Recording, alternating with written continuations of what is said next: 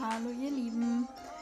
Ich freue mich, dass ihr zu meiner aktuellsten Folge eingeschaltet habt. Ähm, heute soll es um die Empfangsleute gehen, also diejenigen, die ihr meistens als allererstes am Telefon habt. Ähm, wie ihr mit denen am besten umgeht, was die Top 4 Einwände sind und äh, wie ihr sie natürlich auch mittels Einwandbehandlung umgehen könnt. Und ähm, ja, ich würde sagen, wir fangen gleich mal an. Zuallererst muss ich mich dafür entschuldigen, dass letzte Woche kein Snippet online kam, aber ähm, ja, meine Gesundheit hat mir, was das angeht, nochmal einen kleinen Strich durch die Rechnung gemacht. Ich bin wieder auf dem Weg der Genesung. Ähm, es geht mir wieder relativ ordentlich. ähm, und ja, äh, diese Woche kommt auch wieder ein Snippet versprochen. Ähm, kein Interview, aber dafür kommt auf jeden Fall wieder eine spannende Lebensgeschichte. Und um wieder reinzukommen, weil ich habe ja jetzt auch eine Woche nicht mehr mit euch geredet, ähm, am Anfang erstmal so ein paar Fakten zum Cold Calling, zur klassischen Kaltakquise. Bis zu 50 Prozent der Zeit, in der ihr Kaltakquise betreibt, sprecht ihr mit Leuten am Empfang. Egal, ob das jetzt ein klassischer Empfang ist, der die Leute weiterstellt, oder wenn ihr beispielsweise in so einem ähm, Anrufverteilungssystem dann auswählen könnt, ihr möchtet ins Marketing gestellt werden. Auch da gibt es manchmal zentrale Anlaufstellen, bei denen ihr rauskommt. Ähm, meistens eine Art Teamassistenz und auch sowas ist damit einberechnet. Ähm, viele, die am Empfang sitzen, finden direkt raus, ob derjenige, der anruft, ähm, anruft, um Kaltakquise zu machen. Das ist ganz, es hat ganz unterschiedliche Gründe, aber meiner Meinung nach ist einer der Hauptgründe, dass man nicht agil genug ist im eigenen Pitch und in der eigenen Art, wie man Akquise betreibt, um es eben gar nicht wie einen klassischen Cold Call aussehen zu lassen. Ähm, wenn ich jetzt bei einem Unternehmen anrufe und direkt mit meinem Pitch loslege, noch bevor der, die dasjenige andere an der Leitung mich überhaupt fragen konnte, wo ich denn hin möchte und wie man mir helfen kann, bin ich sowieso schon raus. Ähm, zudem wissen diejenigen, die am Empfang sitzen, meistens sehr, sehr viel und sind eine extrem gute Informationsquelle. Man unterschätzt es manchmal, wie wertvoll diese Leute eigentlich sind weil bei denen kann man E-Mail-Adressen oder Telefonnummern abgleichen. Die wissen sehr, sehr häufig, welche Zuständigkeiten im Team äh, wo liegen. Wenn man jetzt über Social Media oder über andere Quellen beispielsweise schon einen Ansprechpartner gefunden hat, bei dem man denkt, dass er passt zum eigenen Anliegen und es stellt sich aber durch die Hilfe ähm, des Gegenübers am Empfang dann im Gespräch raus, dass es eigentlich noch jemanden gibt, der da der viel bessere Ansprechpartner wäre, dann ist es im Zweifel ein Call, äh, den man gewinnt an Zeit und äh, eine Absage, die man im schlimmsten Fall umgehen kann. Und was absolut essentiell ist, gerade in der Kaltakquise und wenn ihr damit anfangt, ähm, Top-Einwände und die Einwandbehandlung üben. Es ist nervig und es ist am Anfang auch ein bisschen auswendig lernen und natürlich ist es am Anfang vor allem Übung. Übung macht den Meister, Übung hilft euch da auch relativ schnell ähm, nennenswerte Ergebnisse zu erzielen und je besser ihr werdet, desto besser werden auch eure Ergebnisse sein. Aber wer ins Cold Calling reingeht, ohne sich ein bisschen damit zu beschäftigen, was könnte denn kommen, der wird es sehr schwer haben am Anfang und wird da wahrscheinlich auch ein bisschen deprimiert sein, zumindest in den ersten paar Wochen.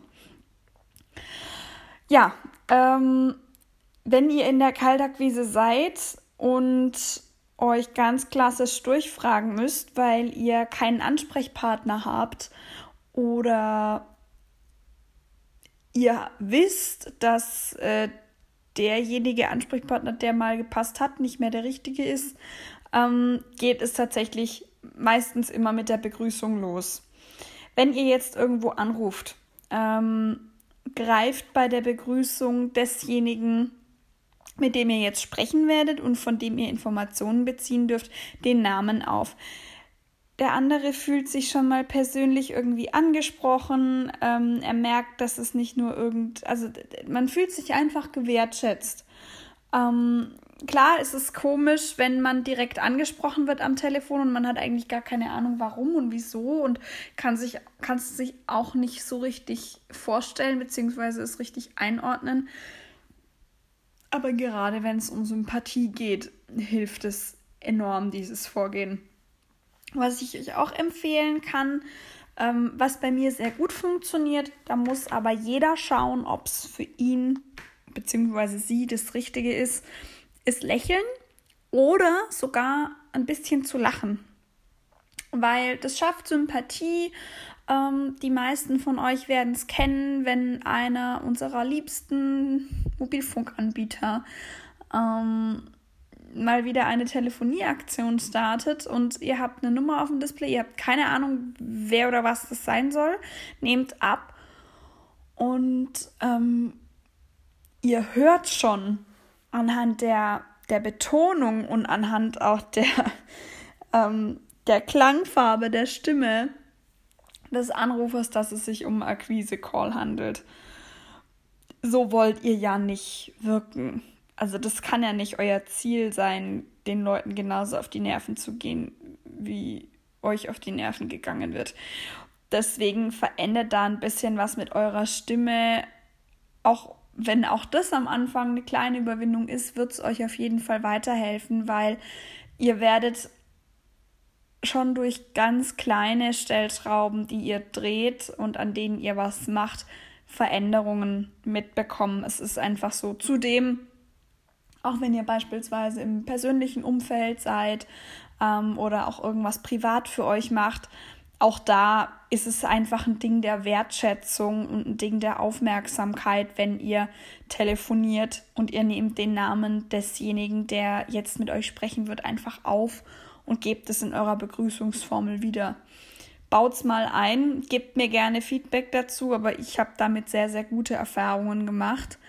Und was man auch nicht vergessen darf, es sind nur Menschen. Es sind keine Roboter, es sind keine Cyborgs oder sonst irgendwas. Ähm, man muss da tatsächlich auch ein bisschen Verständnis zeigen. Ich glaube, wir unterschätzen das manchmal ein bisschen. Ich habe das auch schon gemacht, den Job des Empfangshäschens, wenn man das so sagen kann. Ähm, die bekommen unfassbar viele Akquiseanrufe am Tag. Das sind ja verschiedenster Art. Die sind von irgendwelchen ähm, Hausmeisterfirmen, von irgendwelchen Catering-Services, von Unternehmen, die den CRM oder eine Datenbank oder eine neue Telefonieanlage verkaufen wollen. Unfassbar viele Akquiseanrufe kommen am Tag bei diesen Leuten an. Und deren Aufgabe ist es, die abzuwimmeln. Wenn ihr einer der ersten seid, habt ihr eventuell das Glück, dass die Leute noch gut drauf sind. Wenn ihr einer der letzten seid, so zwischen 16 und 17 Uhr, dann kann es sein, dass die Laune schon extrem am Boden ist. Kann aber auch andersrum sein. Es kann auch sein, dass morgens die Laune einfach noch beschissen ist, weil man sagt, boah, ich habe eigentlich überhaupt keinen Bock zu arbeiten. Und abends wird sie besser, weil man weiß, yes, ich bin noch eine Stunde da und dann habe ich Feierabend. Also da muss man ein bisschen gnädig sein, meiner Meinung nach. Und die haben auch nicht nur das Annehmen von Akquise-Calls als Aufgabe den ganzen Tag. Mittlerweile oder meistens sind solche Posten ja nicht nur Empfangstelefonie, sondern Koordination von Lieferungen, Koordination von irgendwelchen Events, Koordination von ähm, beispielsweise auch Besuch, also wenn jetzt externe Gäste, also Kunden oder Partner, Interessenten, weiß der Geier, wer da dann kommt, dann wird es auch meistens von diesen Leuten koordiniert. Oder ähm, ja, also Man darf das nicht unterschätzen. Diese Leute haben eine weitaus wichtigere Aufgabe, als nur Anrufbeantworter zu spielen. Ähm, wenn man dann irgendwo anruft und ähm, man ist vielleicht nicht so selbstbewusst und sicher, ähm, dann gibt es ein paar Einwände, die jeder, der mir hier zuhört und schon mal Kaltakquise gemacht hat, kennt, gehört hat. Und ähm, entweder ihr wisst eine Einwandbehandlung dazu oder nicht, aber ich sage einfach mal mein, meine, ähm, meine Top 4 ähm, das erste äh, ist natürlich, Herr bzw. Frau XY ist in einem Meeting. So, ähm, es gibt unfassbar viele Memes dazu. Ähm, ich bin mir manchmal auch nicht sicher, wenn ich diesen Einwand höre, stimmt das jetzt? Ist er wirklich in einem Meeting oder sagt er seiner Kollegin gerade mit Blicken und Handzeichen, dass er überhaupt gar keinen Bock hat, mit mir zu reden? Ähm, ich bin ehrlich, ich hatte das auch schon, ähm, dass Kollegen mir über Handzeichen zu verstehen gegeben haben, hey, ähm, in fünf Minuten, sag ihnen, ich rufe in fünf Minuten zurück. Das ist egal, in welcher Branche man arbeitet. Es gibt einfach manchmal Momente, wo man sagt, ich habe gerade keine Zeit. Ähm, aber man fühlt sich echt blöd, weil man sagt dann, okay, gut, was schätzen Sie denn? bis wann ist denn das Meeting angesetzt. Wenn man es bis dahin gut gemacht hat, dann wird meistens in den Kalender geschaut und einem eben ein besseres Zeitfenster gegeben, bei dem man sich nochmal oder während dem man sich nochmal melden kann. Ähm, hat alles seine Daseinsberechtigung. Nur komisch vorkommen tut man sich trotzdem, weil wenn man am Tag ich mache an einem guten Tag irgendwas zwischen 80 und 90 Calls, manchmal auch ein bisschen mehr. Wenn man dann nach dem 60. Call zum 40. Mal gehört hat, hm, der hat gerade ein Meeting oder der ist gerade nicht am Platz, dann hat man irgendwann auch keine Lust mehr. Und ja, das war Einwand Nummer eins. Einwand Nummer zwei, den ich nicht mehr oder so gut wie gar nicht mehr höre, ähm, den man aber am Anfang relativ häufig hört, ist, schicken Sie es uns doch auf die Info-Ad oder postalisch zu, wenn Sie sich vorstellen möchten, dann wird es hier intern weitergeleitet. Bla bla bla. Ich weiß nicht, wie oft ich diesen Satz am Anfang gehört habe und irgendwann hat es bei mir im Oberstübchen geschnaggelt und ich habe gemerkt, okay, ich muss einfach was daran ändern, wie ich mich selbst und meine Dienstleistung, das Produkt, was ich vorstellen möchte, verkaufe. Ähm, was man sich merken muss, die Leute am Empfang, ähm, die dürfen zwar Dinge wissen, sie sind aber nicht aber euer Hauptansprechpartner. Zu 95 Prozent der Fälle ist es nicht der Fall.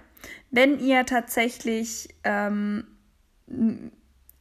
als eure direkte Zielgruppe die Leute am Empfang rausgefunden habt, dann okay, go for it, dann dürft ihr die auch pitchen. Aber meistens ist der Entscheider oder euer erster Anhaltspunkt eben nicht am Empfang.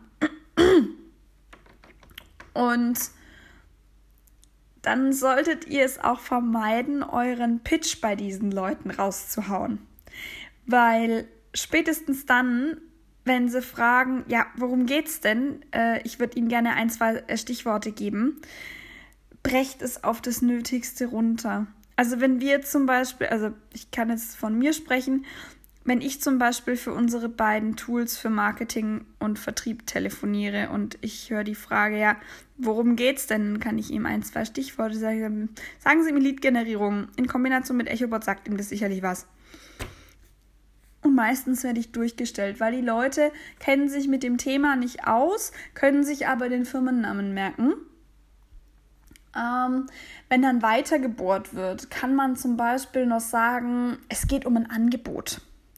niemals sagen, es geht um einen Austausch oder ich würde mich gerne vorstellen oder wir sind auf der Suche nach neuen Kunden und dachten da direkt an sie. Alles schon Dinge, die ich gehört habe, die für mich nicht funktionieren. Es mag Leute geben, gerade auch im Vertrieb, die damit extrem gut und sicher, sicher fahren, ähm, aber das ist nicht mein Weg. Wenn das für euch das ist, äh, was euch weiterhilft zum Erfolg, dann äh, gerne. Dann, dann äh, gebt mir auch vielleicht im, äh, im Anschluss an die Folge ein paar Tipps, wie ihr das macht. Dann kann ich das auch gerne in einer der nächsten Folgen vorstellen. Ähm, aber sobald ihr anfangt, am Empfang zu pitchen und euch vorzustellen mit allen Details, wie ihr es beim Entscheider auch machen würdet, seid ihr raus. Und dann hört ihr den Satz, schicken Sie es doch auf die Info-Ad, auf die Service-Ad, auf die Office-Ad oder postalisch zu unseren Händen. Ähm, so. Was ich dann gerne mache, ähm, da werde ich auch äh, bewundert für. Haben auch ein paar von meinen äh, Leuten aus dem Team schon adaptiert. Ähm, ich sage dann gerne, ja, wissen Sie, Frau Schulze, ähm, die Info bzw. Office-Ad, mein, mein Outlook spinnt immer mit so allgemeinen E-Mail-Adressen. Das kennen Sie ja sicher. Haben Sie vielleicht denn nicht Ihre E-Mail-Adresse? Dann schicke ich es äh, schick Ihnen direkt. Ähm, dann sagen Sie mir noch schnell den Namen des Kollegen, dann schicke ich es zu, zu dessen Händen rein und Sie können es direkt einfach weiterleiten. Das funktioniert sehr, sehr häufig, weil man im ersten Schritt sagt, es funktioniert nicht. Das heißt, man sagt, ich habe ein Problem. Im nächsten Schritt erklärt man dieses Problem. Und ich bin ehrlich mit euch, ich bin zwar ein sogenannter Digital Native, aber so oft wie Office bzw. Outlook bei, bei so vielen Leuten, auch in meinem Freundes- und Bekanntenkreis, einfach nur spackt und, und Blödsinn macht, ähm, ist es auch so ein, so ein Problem. Oder zum Beispiel, ja, ich habe sie gerade nicht richtig verstanden akustisch. Lag das jetzt an meiner oder an ihrer Telefonleitung? Auch solches sind Dinge, die lockern die Situation einfach auf und helfen euch weiter. Ähm, Deswegen, wenn ihr dann ganz freundlich fragt, ähm, Frau Schulz, es tut mir echt leid, bei so Office oder Info-Ad, da spinnt mein Outlook. Ich würde es einfach Ihnen reinschicken. Ähm, dann sagen Sie mir noch schnell den Namen des Kollegen, dann schicke ich es zu dessen Händen, dann wissen Sie auch, wo es weitergehen soll und dann ähm, können Sie es einfach weiterschicken. Sehr, sehr häufig funktioniert das. Es funktioniert nicht immer, weil es natürlich auch Leute gibt, die ganz genau wissen, dass Info oder Office-Ad funktionieren ähm, und man einfach nur keinen Bock hat, dass es untergeht. Aber die meisten geben euch dann ihre persönliche E-Mail-Adresse. Wenn ihr sie noch beruhigen wollt, dass sie jetzt nicht wöchentlich Spam-Mails bekommen, dann sagt er einfach, hey, ähm, ich schicke Ihnen auch nur die eine Mail zu. Ähm, es handelt sich hier jetzt nicht um einen menschlichen Newsletter. Und dann habt ihr sie. Und dann seid ihr auch wieder sympathisch, ihr seid offen und ehrlich. Und ähm, ja, ihr habt dann so eine Art Partner in Crime bei dem Unternehmen. Egal, ob es euch was hilft oder nicht. Aber es ist, hat eben wieder sehr viel mit Sympathie und Offenheit zu tun. Also von daher, ähm, der nächste Einwand ist da auch wieder, ähm, ist auch wieder was, was ich am Anfang sehr, sehr häufig gehört habe. Und zwar, wissen Sie, wir sind da eigentlich gut aufgestellt. Ähm, wir arbeiten mit unseren ganzen Kunden zusammen. Wir sind sehr erfolgreich und in einem Nischenmarkt unterwegs und eigentlich haben wir daran keinen Bedarf. Ihr könnt es euch schon vorstellen, diesen Einwand hört man wieder, wenn man beim sogenannten Gatekeeper, also bei demjenigen, bei dem man rauskommt, am Empfang, wenn man bei dem gepitcht hat. Ähm, man lernt das mit der Zeit, dass man das nicht macht und dass man sich da so ein bisschen zusammenreißen muss. Aber da schließt sich der Kreis auch wieder so ein bisschen mit äh, der Sache, die ich am Anfang gesagt habe. Gatekeeper wissen meistens sehr, sehr viel. Natürlich weiß man in dem Moment dann auch nicht, okay, nutzen die jetzt wirklich schon einen unserer Wettbewerber oder äh, ist das jetzt einfach nur eine Ausrede, um mich loszuwerden? Ihr dürft davon ausgehen, dass es eine Ausrede ist, um euch loszuwerden. Ähm, zu 100% wissen könnt ihr es aber trotzdem nicht. Was ihr dann sagen könnt, das hängt aber auch immer von der Person ab. Und deswegen möchte ich euch das nicht als Tipp geben. Es ist nur eine Idee zu sagen, ja, Frau Schulze, finde ich super, dass Sie mir das direkt sagen. Trotzdem äh, würde ich da einfach gerne kurz mit dem Verantwortlichen sprechen. Vielleicht ist da ja ein Vergleich angedacht. Ähm, dann kann ich ihm noch meine Kontaktdaten geben und dann kann er sich bei Bedarf bei mir melden, wenn ein Wechsel anstehen sollte oder ein Anbietervergleich. Das ist was, was funktionieren kann. Ihr müsst euch auch immer überlegen, wie kommt das, was ihr sagt, beim Gegenüber an. Wenn die euch jetzt sagen, ähm, wir sind da eigentlich gut aufgestellt und ihr dann dagegen schießt, ja, aber ich würde gerne mit jemandem sprechen, der wirklich Ahnung hat, hm, kommt ein bisschen blöd. Also wenn ihr eine gute Gesprächsbasis habt, das merkt ihr dann auch, ob ihr euch das in Anführungsstrichen erlauben könnt, dann fragt danach, äh, fragt nach der Möglichkeit. Ansonsten vermerkt es einfach. Ähm, was ihr auch machen könnt, euch einfach zwei Wochen später nochmal zu melden ähm, und einfach nochmal nachzufragen. Weil vielleicht habt ihr auch in dem Moment einfach einen, einen schlechten Pitch gebracht.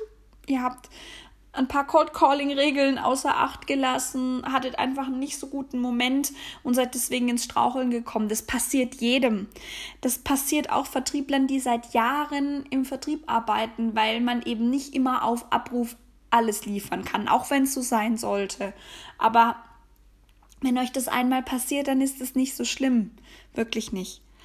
Ähm, ein Einwand, den ich auch eine Zeit lang häufiger gehört habe, war, sie wollen uns doch als Kunden gewinnen, oder? Und dann eben nachgeschoben der Einwand, schicken Sie es doch auf die Info-Ad. Ähm, das ist tatsächlich ein Einwand, der zeugt davon, dass egal wie gut ihr seid und egal wie rhetorisch versiert ihr euch gegeben habt, euer Gegenüber trotzdem gemerkt hat, dass ihr eigentlich nur eine Sache wollen und zwar verkaufen. In dem Moment ist es am besten, wenn man nicht irgendwie komplett over the top reagiert, sondern einfach ehrlich und sagt, ja, Frau Schulze, haben Sie recht, äh, sie haben mich ertappt, so auf, so auf die Art und Weise. Was man dann aber sagen kann, ist tatsächlich, ähm, sie haben auf jeden Fall recht. Ich würde gerne äh, kurz mit Ihrem Kollegen, dem Herrn, keine Ahnung, dem Herrn Müller sprechen, ähm, wie denn da der aktuelle Stand bei Ihnen ist im Haus. Ähm, und dann eben auch wieder auf den Austausch der Kontaktdaten gehen. Es ist wirklich schwierig. Ich kann euch nicht jetzt drei oder vier Tipps geben, die bei jedem Gatekeeper funktionieren. Ich habe es vorher schon gesagt, das sind alles nur Menschen. Ihr könnt euch nicht sicher sein, dass die alle gleich reagieren. Es gibt absolute, absolute Zuckerstücke, also wirklich, wirklich absolute Schätze am Empfang, die jedem helfen, die immer freundlich sind, ähm, die euch immer die Wahrheit sagen. Und es gibt so das habe ich mal von einem Kunden gehört.